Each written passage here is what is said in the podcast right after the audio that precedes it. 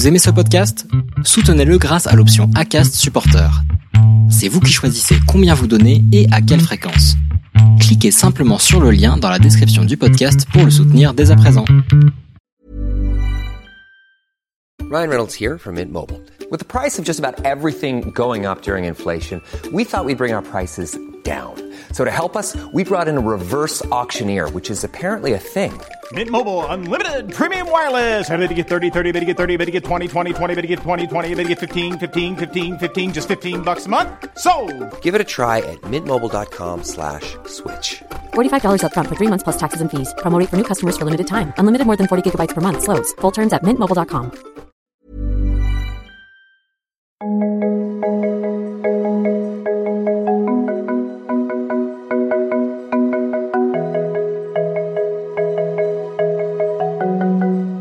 temps en temps, c'est nécessaire que quelqu'un ou mais comme un miroir en face qui dit non, ça c'est exceptionnel, ça c'est un savoir-faire inestimable. Oser à 45 ans, ce sont six épisodes pour découvrir toute la créativité et la résilience de femmes de plus de 45 ans après une rupture professionnelle. Faut pas oublier qu'on a expérimenté euh, beaucoup de choses, on a acquis beaucoup de connaissances qui nous paraissent aujourd'hui normales, euh, anodins parce qu'on le fait au quotidien.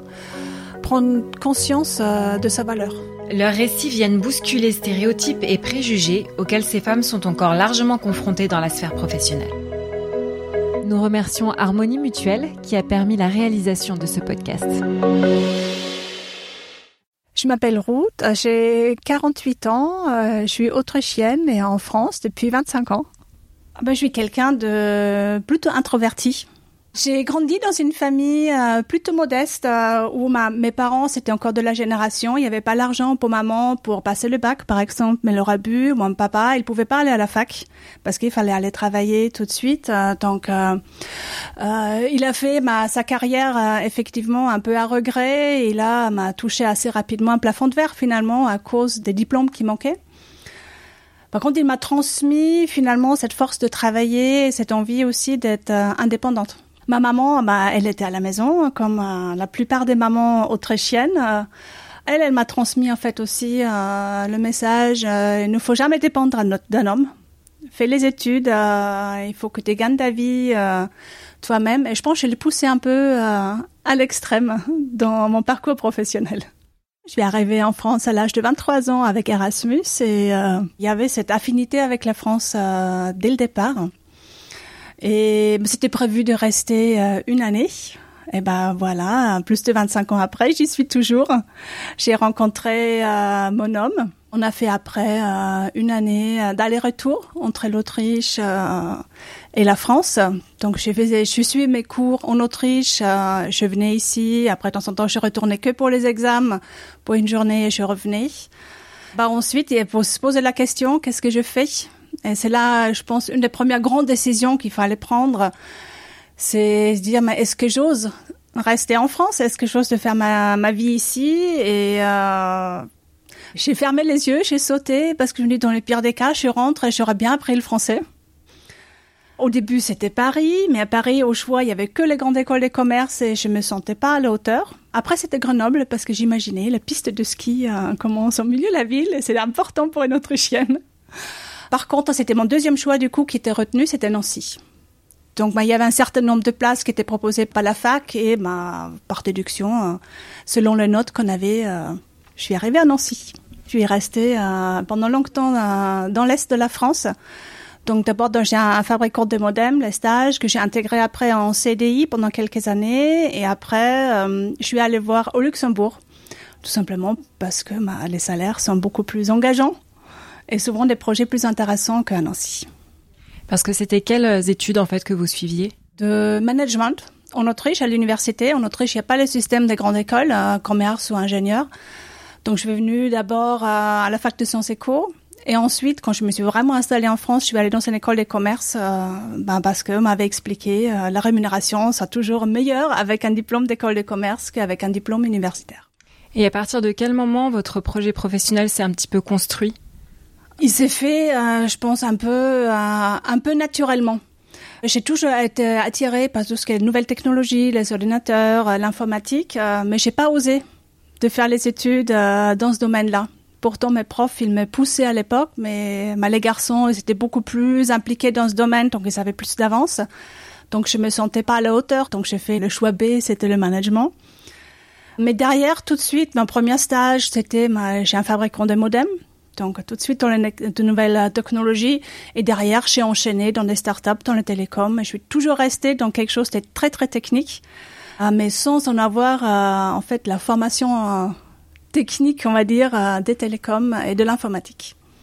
Après mon premier emploi à Nancy, j'avais envie de changer, d'évoluer. Mais j'osais pas trop en fait poser candidature, donc j'ai juste mis un CV sur une CV Tech. Et c'est une start-up qui est venue me chercher pour un poste que j'aurais jamais osé euh, postuler en fait. Ils m'ont proposé le poste de Regional Sales Manager, responsable de vente euh, Allemagne, euh, Autriche, Suisse. Et là, je me dis, bah, si eux ils croient que je peux faire ce métier, bah, j'y vais.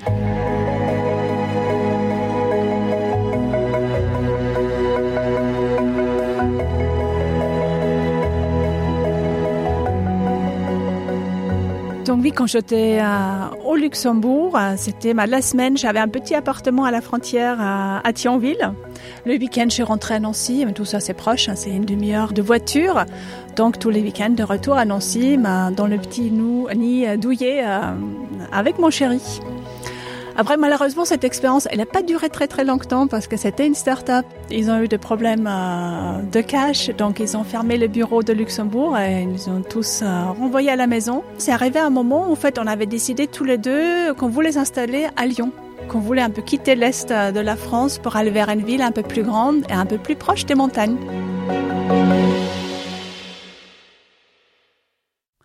J'avais déjà en vue euh, une autre start-up qui était cliente de là où j'étais avant. Et j'ai guetté pendant longtemps des petits des offres d'emploi où je pourrais postuler. Et le jour où je l'ai vu passer une, j'ai tenté ma chance. Certes, j'ai posé la candidature pour un poste en commercial France avec la petite idée derrière qu'il y aura sûrement un, un moment la possibilité d'évoluer vers quelque chose euh, à l'international c'est vrai tout de suite, en fait, à la fin du deuxième entretien, la direction m'a dit oui, on est intéressé par ton profil, mais tu feras pas la France. Tu vas nous trouver des nouveaux clients partout en Europe. Cette période, euh, dans cette start-up, qui a finalement duré euh, au total 12 ans, et c'était passionnant au début parce qu'effectivement, bah, c'était comme une famille. C'était vraiment aussi le début des startups. On était en 2002. Donc, c'était beaucoup, beaucoup de travail. effectivement, des horaires dans son temps un peu de, dingue, mais aussi, on était comme une famille. Beaucoup de fêtes. Il y a beaucoup d'amitiés qui perdurent encore euh, aujourd'hui. Des personnes avec qui je parle encore régulièrement, euh, avec qui on échange et sur lesquelles je peux compter aussi. J'ai changé finalement de poste ou de mission à peu près bah, tous les deux ans. Euh, je me suis éclatée pendant de nombreuses années. C'est devenu plus compliqué à partir du moment où euh, ma première fille euh, est arrivée. Forcément, il y a des, priorités qui changeaient un peu. C'était un peu plus compliqué pour s'organiser, pour voyager, pour faire des, de longues journées de travail. J'avais un peu moins, un peu moins envie. Je pense que c'est la première étape où j'ai commencé à sentir que je pourrais pas continuer euh, jusqu'à la fin de ma vie professionnelle dans cette voie-là. Par contre, à ce moment-là, je pensais encore pas du tout à, à changer, de prendre mon envol. Deuxième prise conscience, euh, c'était en septembre 2010. Euh, il y a un moment assez dur qui est arrivé. Il y a un moment, ma fille, euh, quand elle s'est levée le matin, elle tenait plus debout. Donc on est arrivé aux urgences. Ils nous ont expliqué qu'elle a fait un AVC à 20 mois. Donc on est resté trois semaines à l'hôpital. Et en fait, elle s'en est quand même bien sortie parce qu'aujourd'hui, bah, physiquement, on voit pas les séquelles qu'elle a sur son corps. Mais elle a des gros répercussions en termes d'apprentissage. Elle a besoin de beaucoup d'aide, beaucoup de temps à l'école. Depuis ce moment-là, ça a une répercussion sur ma vie parce que c'est une implication encore plus forte en tant que maman en termes de temps et émotionnel pour l'accompagner.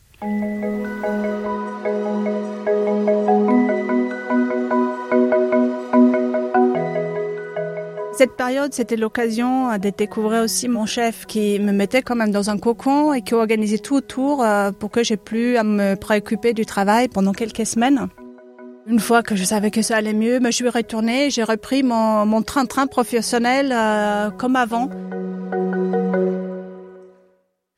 Après, en 2011, il y a ma deuxième fille euh, qui est arrivée.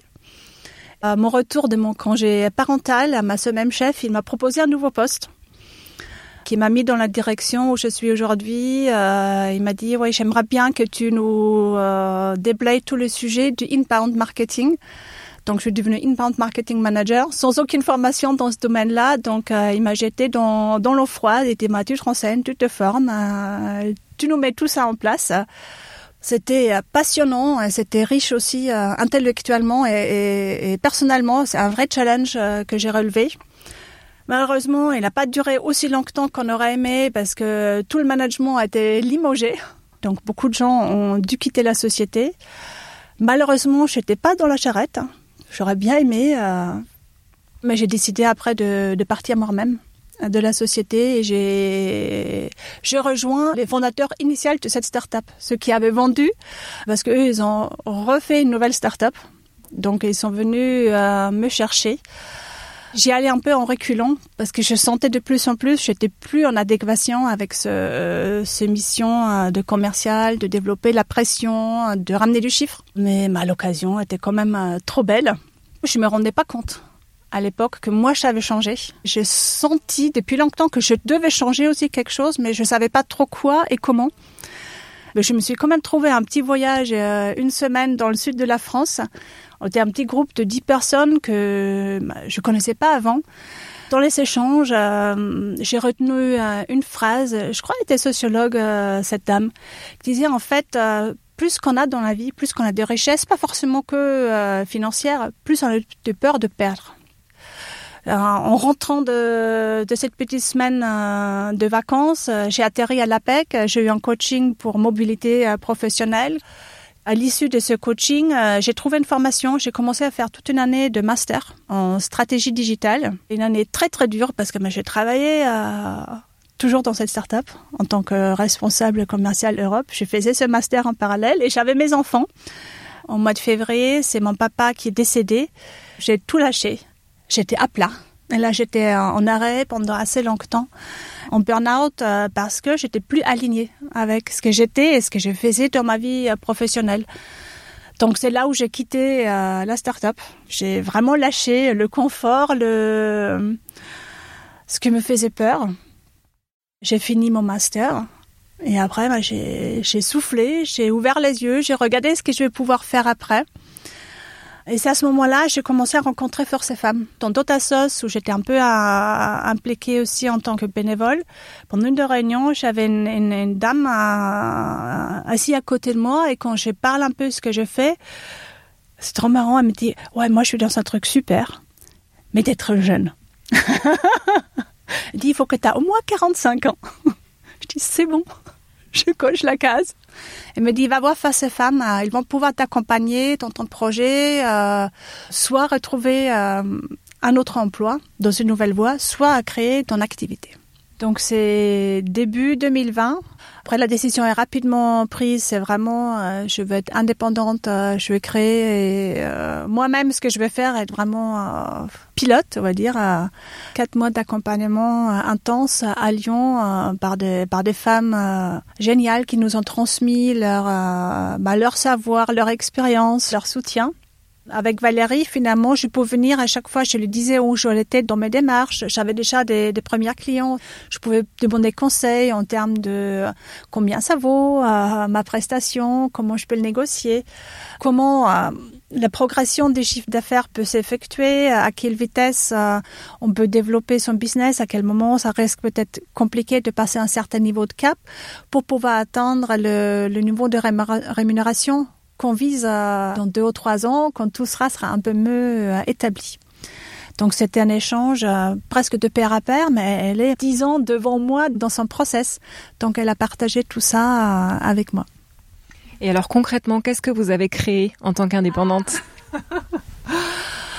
Donc aujourd'hui, bah, j'accompagne des, des, sociétés françaises qui souhaitent travailler euh, en Allemagne ou l'inverse, des sociétés allemandes qui veulent venir travailler en France d'un point de vue marketing digital, mais aussi d'un point de vue commercial, euh, études de marché. Donc je suis vraiment facilitatrice euh, pour euh, passer le cap pour aller à l'export dans l'autre pays. Aujourd'hui, à quelle étape de votre vie vous pensez être et comment est-ce que vous trouvez votre équilibre dans tout ça? L'équilibre vie professionnelle, vie personnelle n'y est pas encore. Finalement, je travaille plus qu'avant. Par contre, je me sens euh, plus alignée avec moi-même parce que c'est moi qui choisis à quel moment je travaille, pour qui je travaille. Et de ce point de vue-là, je suis quand même plus présent, on va dire, dans mes pensées ou quand je suis là, je suis vraiment là euh, avec ma famille. Avec euh, le petit recul que je puisse avoir, bah, je suis quand même contente d'avoir entamé euh, toute cette euh, transformation. Aujourd'hui, j'ai impatiente que tous ces projets-là ils, portent leurs fruits, que je peux vraiment vivre et bien vivre de cette activité n'est pas ressenti comme un travail et aujourd'hui ce n'est plus le cas. Le travail n'est plus une corvée en fait. C'est un plaisir. Certes, je suis fatiguée en fin de la journée, mais je suis contente de ce que j'ai fait. Alors ce processus de changer de vie professionnelle, euh, ça peut être euh, insurmontable au début. Moi, ça a pris euh, plusieurs années. Je pense que c'est un process de 3 à 4 ans entre le moment où j'ai vraiment pris conscience, où j'ai mis en place les premières étapes. Donc ça peut décourager au début. Si on regarde juste le résultat à la fin, on se met peut-être la barrière trop haute. Il faut enclencher, il faut faire le premier pas et après les autres pas, ils vont venir automatiquement. Qu'est-ce que vous souhaiteriez transmettre à vos filles? Il faut être capable d'être indépendante de sa vie, pouvoir choisir, donc bien faire ses études pour avoir le choix de faire ce qu'on a envie de faire. Dass du machen kannst, was du möchtest. Even when we're on a budget, we still deserve nice things. Quince is a place to scoop up stunning high-end goods for 50 to 80% less than similar brands. They have buttery soft cashmere sweaters starting at $50, luxurious Italian leather bags, and so much more. Plus, Quince only works with factories that use safe, ethical, and responsible manufacturing. Get the high-end goods you'll love without the high price tag with Quince. Go to quince.com/style for free shipping and 365-day returns.